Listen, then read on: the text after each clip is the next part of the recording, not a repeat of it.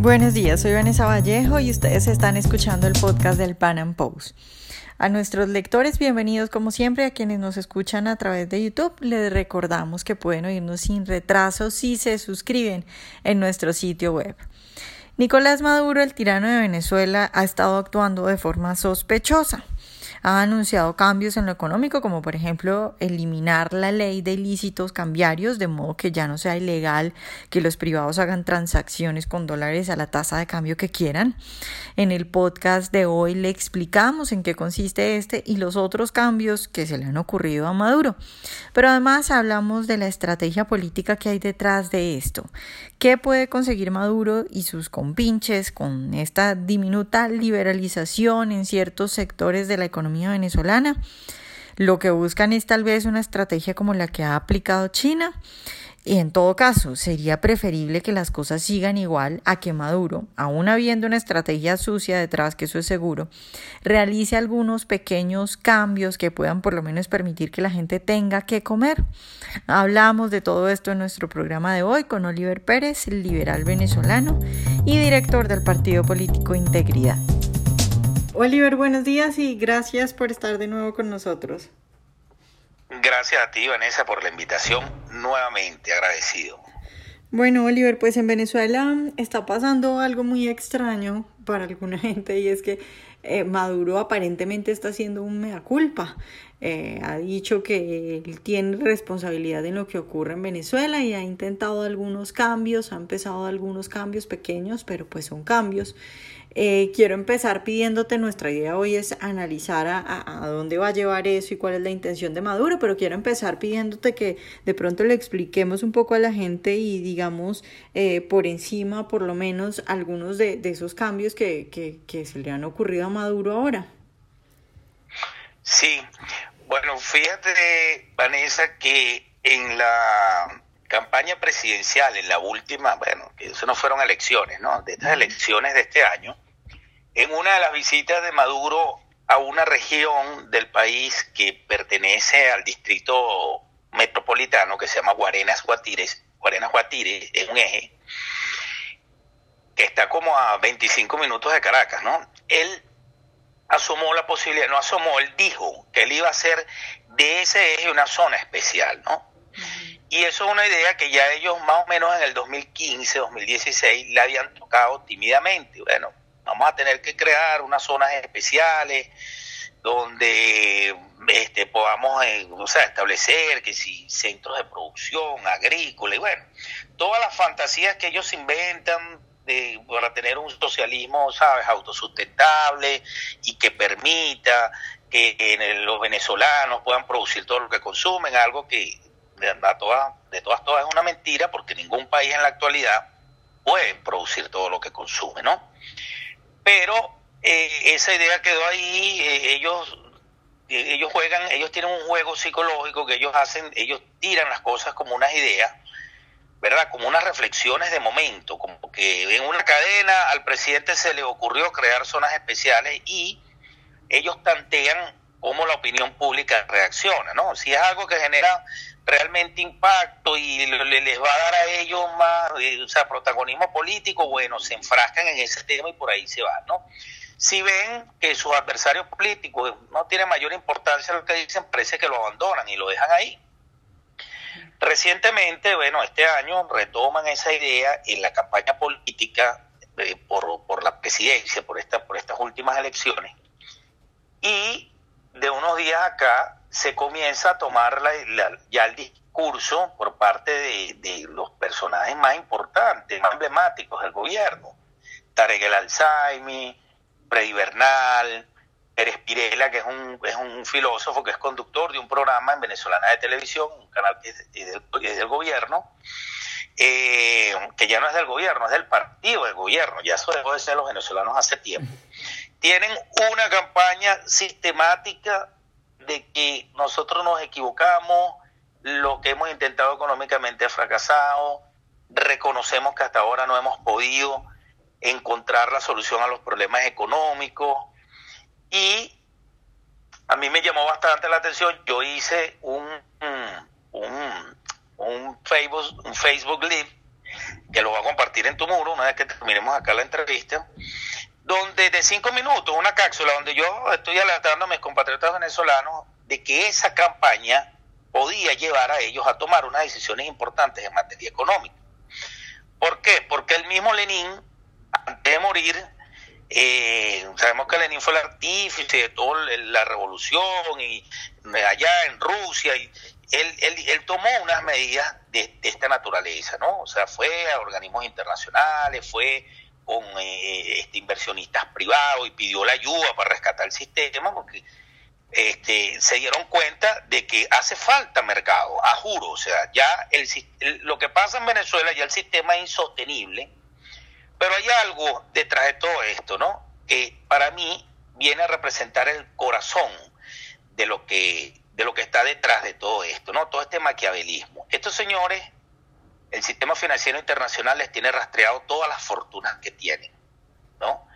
Eh, ya es imposible, porque la cantidad de dinero que tienen, ya ni, ni siquiera a través de testaferros y, son capaces de esconder tal magnitud de dinero que se han saqueado las arcas del Estado, aparte de lo que ellos reciben por todos los chanchullos que tienen, obredén, narcotráfico y todas esas cosas, y no les ha quedado otra, es lo que pienso yo, que traerse ese dinero al país, a hacer unas reformas económicas eh, y entonces ellos convertirse no solamente en la élite política que lo son hoy, un partido que tiene 20 años gobernando, y, no solamente el partido, sino las mismas caras, ¿no?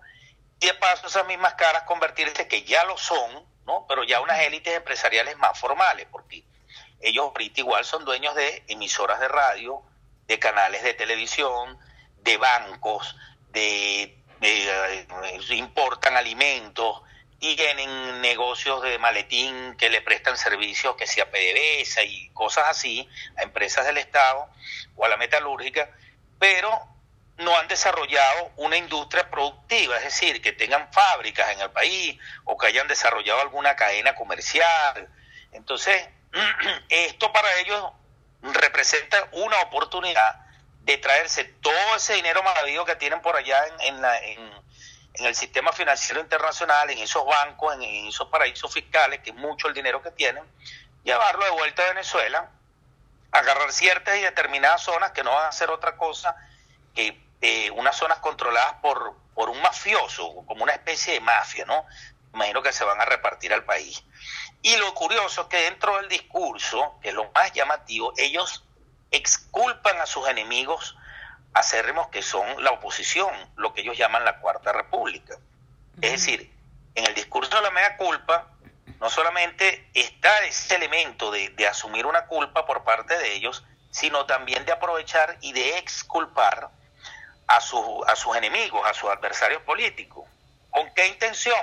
Bueno, eh, me imagino que será buscando la, aprobación, eh, una repartición entre estas élites políticas, ya no solamente del poder, como efectivamente lo tienen, porque tanto esa oposición falsa como el oficialismo se han venido repartiendo el poder por los últimos 20 años. Aquí ha habido gobernadores, alcaldes, hay diputados de oposición, no es que el, partido de gobierno ha cooptado todos los, cargos políticos, no, ellos se han repartido el poder ciertamente y se han lavado la cara unos a otros.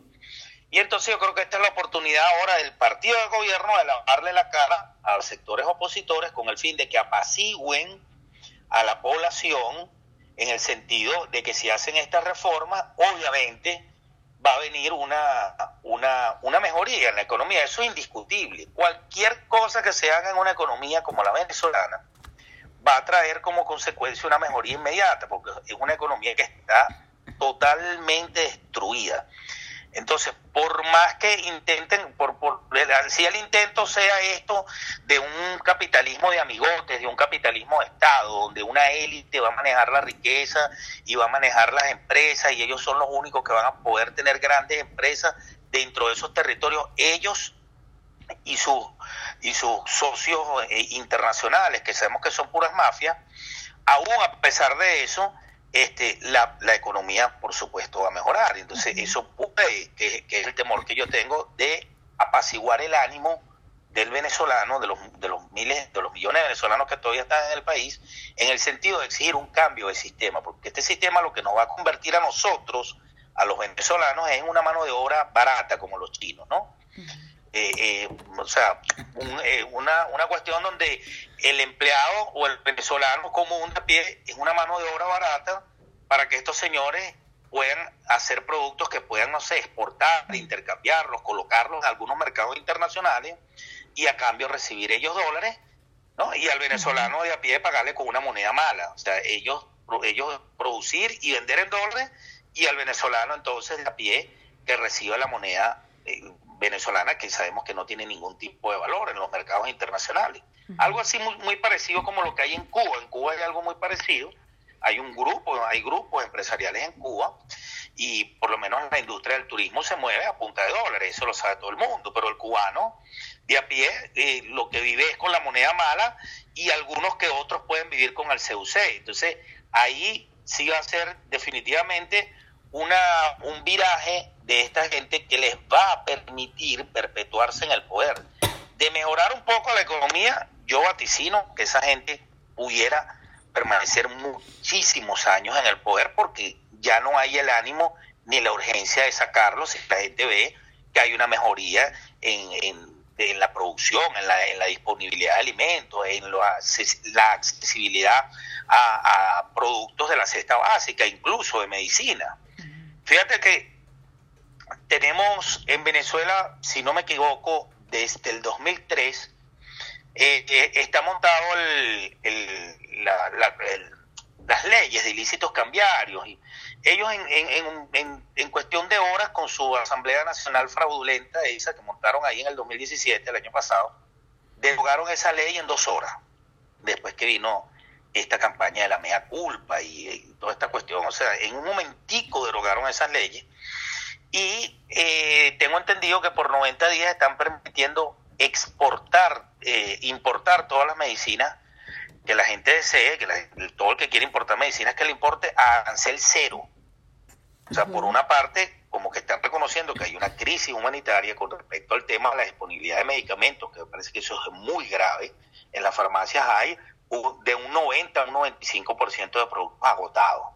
Y ese 5% que se consigue es totalmente inaccesible. O sea, un pensionado no puede comprar una caja de los sartán que es para la atención, no le alcanza el salario ahorita de, su pensión, o sea, lo que recibe de pensión no le alcanza ni para comprar una cajita de pastillas, de 20 pastillas para la atención. Entonces, aparte de eso, eh, bueno, fíjate, tres elementos, rapidito eliminan la ley de ilícitos cambiarios, permiten las importaciones arancel cero de medicinas, a lo mejor también lo hacen mañana o pasado en otro sector como los alimentos, y hablan de zonas especiales. Entonces, tres elementos que vienen detrás del discurso de la media culpa, y por ahí ya vemos que después del evento este, que, si tenemos chance lo, lo conversamos unos dos minutos, no es el tema porque nos ocupa hoy, del atentado que le hicieron recientemente a Nicolás Maduro, ya sectores de la oposición están comenzando a reunirse, aparentemente en tu país, ¿no? Allá en Nariño.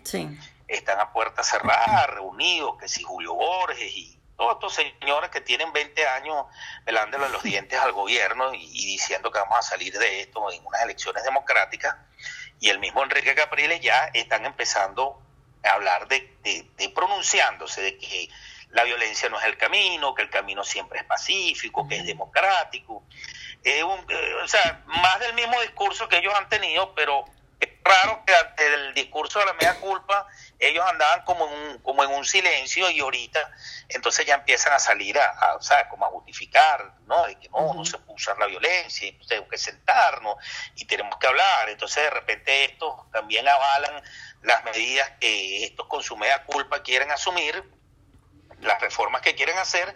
Y bueno, ahí sí es verdad, la repartición, se reparten el poder entre estos dos bandos, ya no solamente el político, sino el económico. Y ahí sí tenemos, bueno, el verdadero, lo que ellos llaman el capitalismo salvaje, porque para mí sí existe un capitalismo salvaje, el capitalismo del Estado.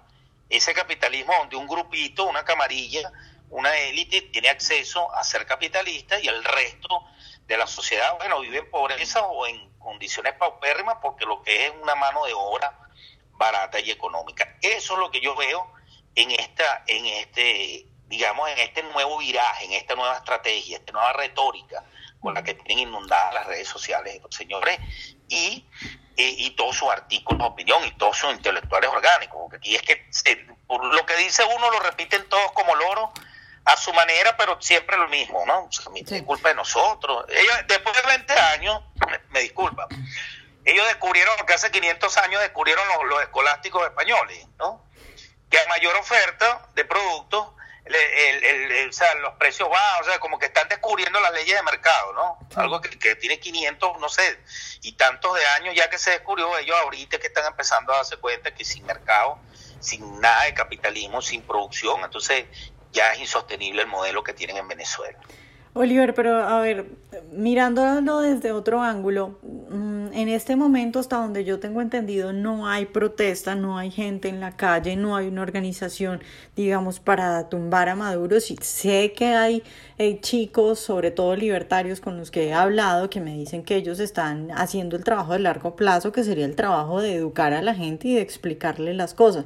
Entonces, en ese sentido, eh, no veo yo pues que vayamos a, a poder afirmar que es que con estas nuevas medidas se van a calmar los ánimos porque no hay ningunos ánimos de nada, según lo yo. Lo otro es que tú crees que porque las cosas mejoren un poco, porque claro, el mercado es tan maravilloso que con cualquier pequeño eh, liberalización que se haga, pues se, nota el beneficio. ¿Tú crees que con los pequeños beneficios que puedan venir, por lo menos con estas medidas, eh, la gente se vaya a olvidar de lo que es Maduro y de lo que es el chavismo y de lo que hizo la MUD? Lo que pasa es que la dinámica de la sociedad es un poco compleja, ¿no? Fíjate.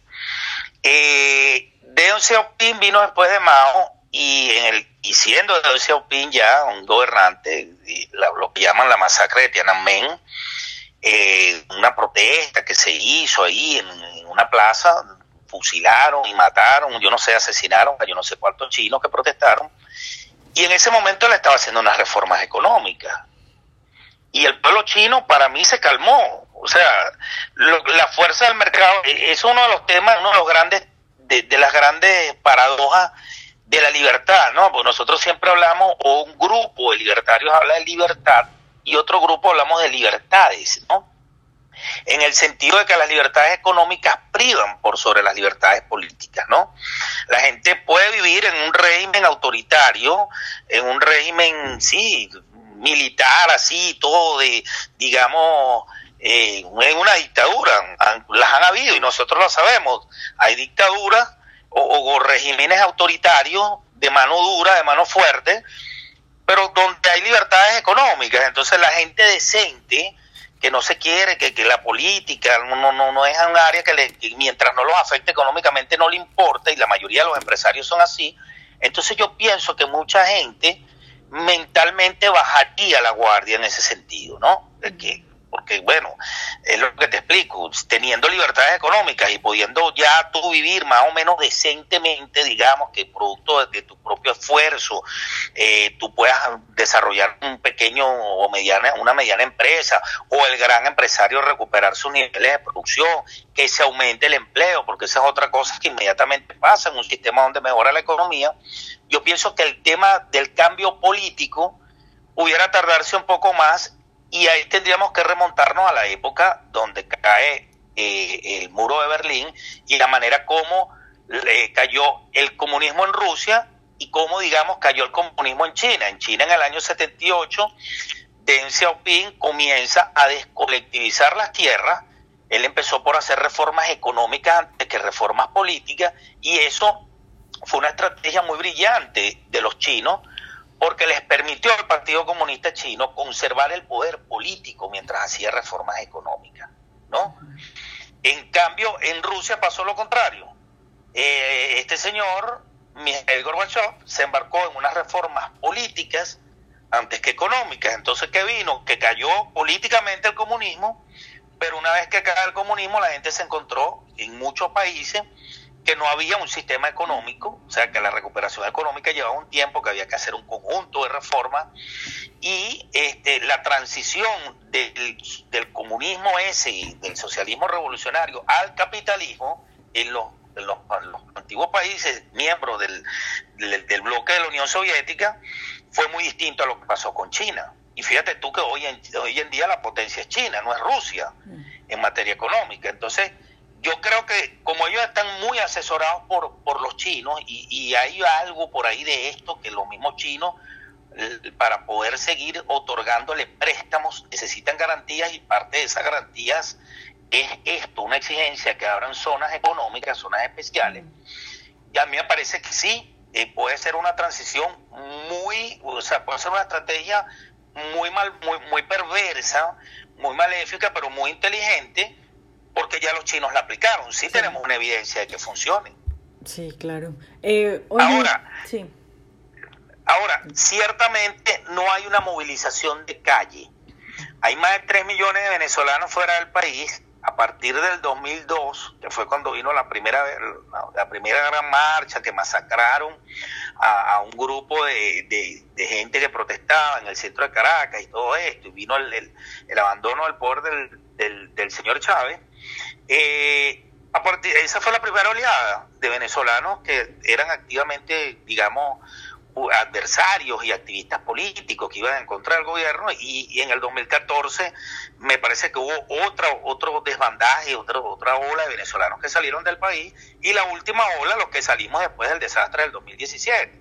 Entonces realmente hay muy poca gente activista de calle, aunque sí los hay, eh, pero ciertamente es como tú dices, hay otro grupo que está haciendo un trabajo de largo plazo, que es el trabajo político, de, promover el liberalismo, de promover el libre mercado, de promover el sistema de gobierno limitado, que es lo que está haciendo por su lado, digamos, grupos como 20 Venezuela y la agrupación Soy Venezuela, que son más afines al tema del libre mercado. Y aclaro que aunque eso no es una coalición de puros de puras organizaciones liberales, la organización que lo lidera, en este caso, que, es la organización 20 Venezuela, presidida por María Corina Machado, si es una organización dentro de todas las que están ahí de un carácter mucho más liberal, más amigo, libre mercado, bueno, todos lo sabemos, todos los que seguimos a María Corina por sus redes sociales y a Venezuela sabemos que eso es lo más liberal que tenemos ahorita a nivel político. Entonces, eh, sí, sí creo que puede ser algo, una estrategia perversa que le sea funcional a ellos para perpetuarse en el poder y por otro lado, este, lamentablemente el, enfriamiento de mucha, de mucha gente que lo que está esperando, mucha gente lo que quiere es un cambio económico antes que un cambio político. Parece mentira, aunque no lo digan, esa es la realidad. Mucha gente no se va de Venezuela porque eh, Nicolás Maduro sigue gobernando, porque si Nicolás Maduro sigue gobernando y lo hace de su manera autoritaria como lo hace, pero tú económicamente tienes tu negocio y puedes prosperar, bueno, tú puedes lidiar con eso. Lo que no puedes lidiar es con una economía destruida. Es imposible. ¿Cómo te mantienes? ¿Cómo vas al mercado? Si se te enferma un hijo, te enfermas tú, ¿cómo compras una medicina? ¿Cómo accedes a un sistema de salud si hasta en las clínicas privadas faltan insumos y no, y no están, digamos, los, los, los, aparatos, toda la tecnología para poder darte un buen servicio de salud? Entonces, eh, yo creo que sí, eh, es maléfico, pero que puede ser una jugada que para ellos sea, eh, digamos, vital para su permanencia en el poder. Ahora, yo creo que este evento del, de los drones vino a incorporar un elemento que no estaba en la fórmula, ¿no? Es el atentado y hay grupos ya que se están este, atribuyendo al atentado. Digo yo que viene a cambiar toda la dinámica de lo que viene pasando porque eso eh, yo creo que era algo que no estaba. Si de, ser cierto que fue un atentado, de ser cierto las personas que se están atribuyendo este ataque, entonces yo creo que la gente del gobierno entendió que sí hay gente dispuesta a sacarlos y a removerlos del poder a la fuerza, por una parte, y muy bien organizada, porque no fue una cosa loca ni disparatada. Y y bueno, yo pienso que eh, eso pudiera darle un viraje a toda esta cosa, ¿no? Son las esperanzas que uno siempre tiene estando fuera del país, porque eh, de verdad que uno entiende que para que Venezuela retome el hilo constitucional y republicano, eh, o el hilo republicano, no digamos ya constitucional, porque esa constitución de 1999 no sirve, más bien esa constitución es la culpable de lo que pasa en el país hoy, pero para retomar a lo que alguna vez fuimos, una república, se requiere que esta gente, no solamente de cambiar el sistema, que es lo que quieren hacer más o menos esta gente, ¿no? Sino también de remover del poder a, estas personas, porque son una mafia, pues. Bueno, Oliver, pues muchas gracias por estar hoy con nosotros. Bueno, Vanessa, a ti y en lo que, como te dije, apenas terminando la entrevista, comparto en tu muro la grabación que hice ahí, que es una grabación de cinco minutos, y agradecería mucho la difusión. Ojalá hayan disfrutado nuestra entrevista de hoy. Recuerden seguirnos en nuestro canal de YouTube y en nuestras redes sociales y nos vemos en un próximo Panam Podcast.